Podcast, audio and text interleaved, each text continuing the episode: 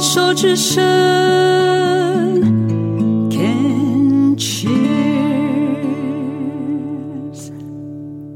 日升月落，群山环抱，山峦飘渺，四季更迭。自然生态丰富的山城，有着探索不完的宝藏。山居岁月的缓慢和惊喜，邀请您一起细细体会。牵手之声，静静过生活。我是小镜子，和您一起共度山居岁月的绝妙恬静。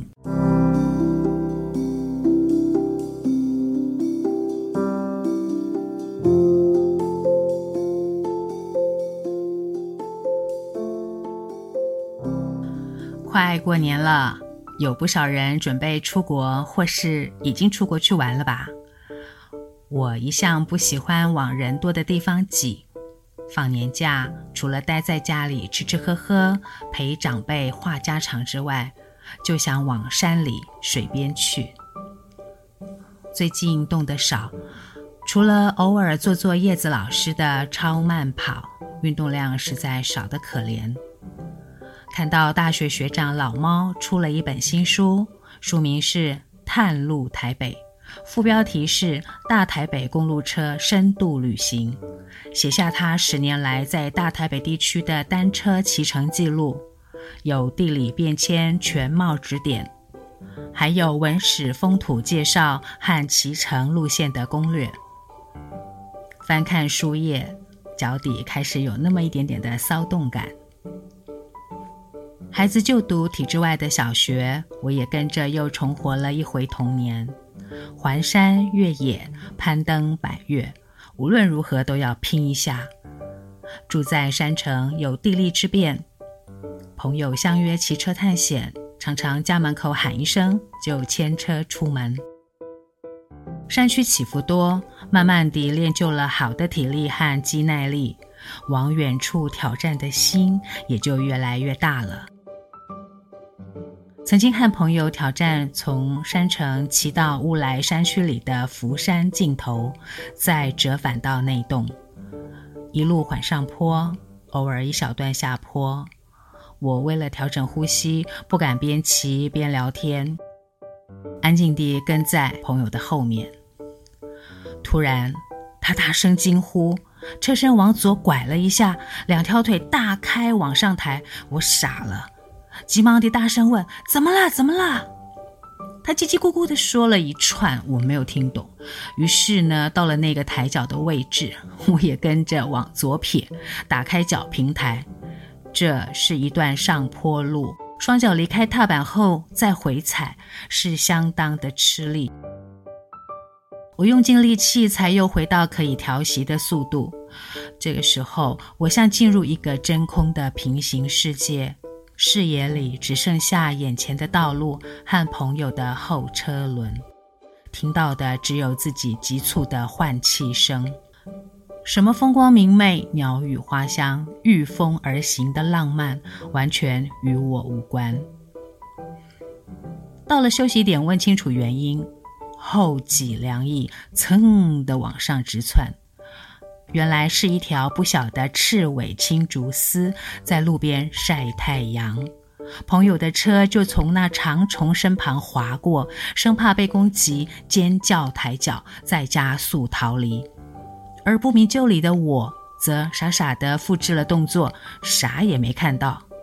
青竹丝应该是受到惊吓溜走了，否则我可能就要遭殃了。有一回和几个家庭一起去平林的金瓜寮附近骑车，我们两个妈妈带两个孩子同车前往，两辆脚踏车放在修旅车的后厢，两辆外挂车架上。那天天气真好，一路开心地唱歌聊天。突然，我从后照镜中看到一位欧丽桑骑摩托车一路追赶尾随。还贴近车身，拍窗大喊：“啊！”两个女人和两个小孩都吓坏了。孩子们一直喊：“妈妈开快点！”妈妈们则频频地安抚孩子：“不要慌张，不要看那个人。”全车混乱，紧张得不知所措。同行的车辆早已冲得看不见车尾灯了，该怎么办？该怎么办？所有的方法在脑子里转了一圈，比如说，按下另一侧的车窗呼救，打电话报警，长按喇叭引起路人的注意。但是，无奈遇上了路口红灯，我们真的无处可躲了。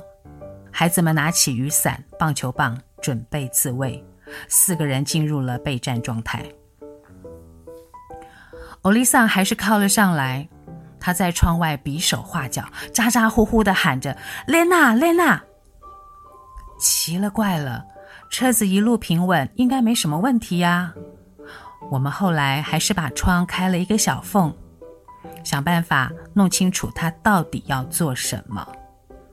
开窗的刹那，全车警戒到了最高点，孩子还嚷嚷地说：“小心他泼硫酸！”口拙又有口音的欧丽桑终于把话说清楚了。他说：“你的卡达车车轮那落去啊，我已经捡起来放在路边。你使遐紧，害我一直摇，一直摇，注意下面呢。”哈哈，天大的乌龙！朋友的前轮快拆没有锁回去，所以轮子掉在路上了。一车的妇孺遇到淳朴热心的阿伯，沿路追赶通知。我们以貌取人，认定他是乡野恶棍。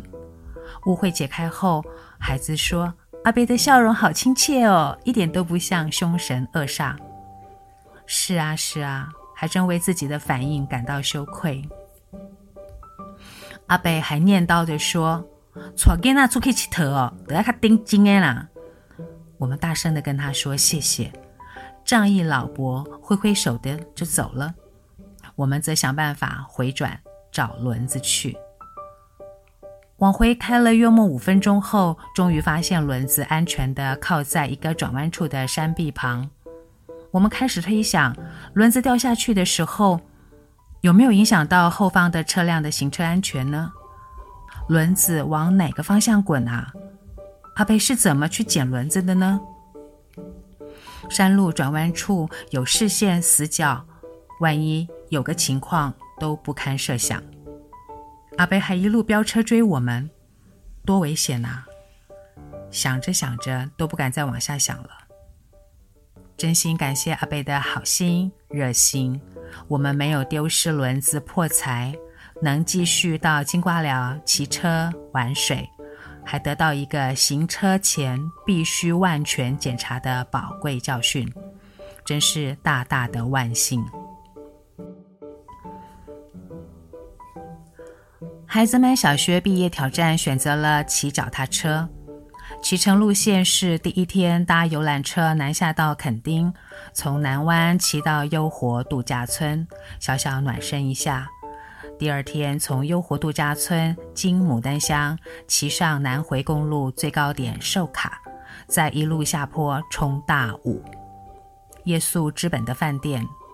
第三天沿着台十一线往北骑，夜宿石梯坪民宿。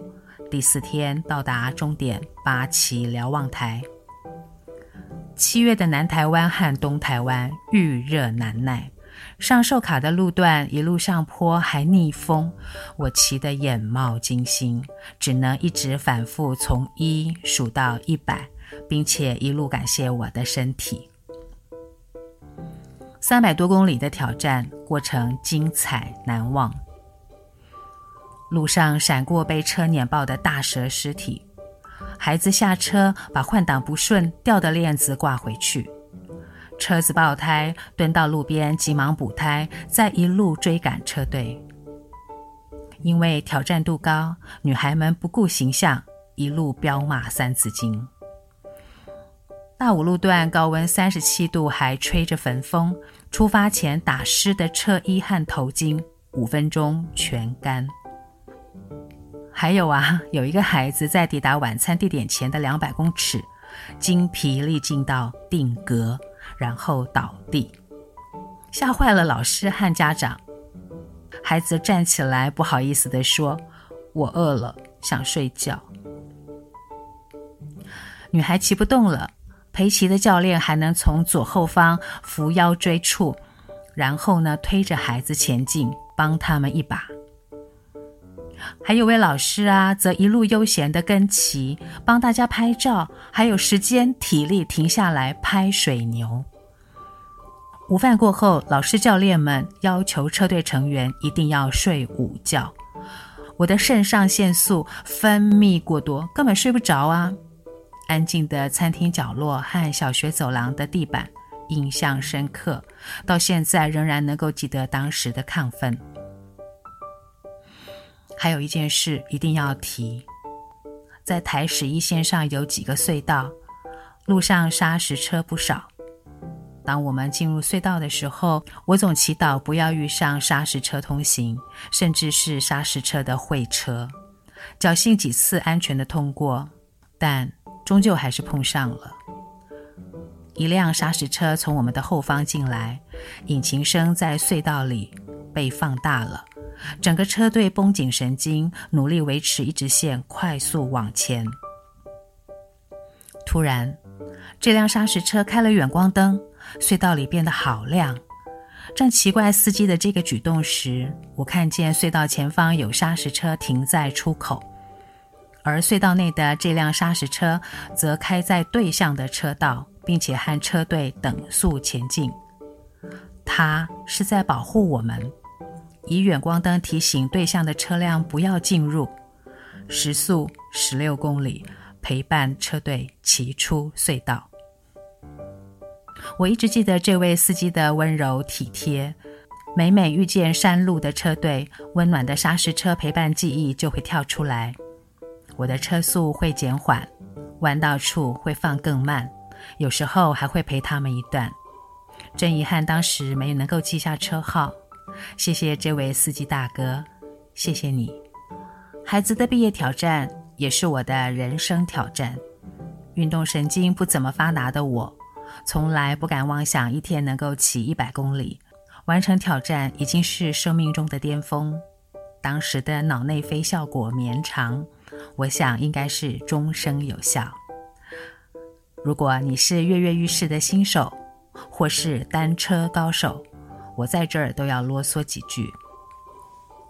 住在山城十多年，每天来往单车热门路线，看过不少危险事件。甚或是年轻生命的逝去。如果骑车，千万拜托戴上安全帽。下坡路段减速，不要求快，不要跟汽车、公车争道，不要并排骑乘，不要耍帅。快快乐乐的出门，平平安安的回家，是句熟的不能够再熟的口号。但是。这也是亲爱的家人最殷切的期盼啊！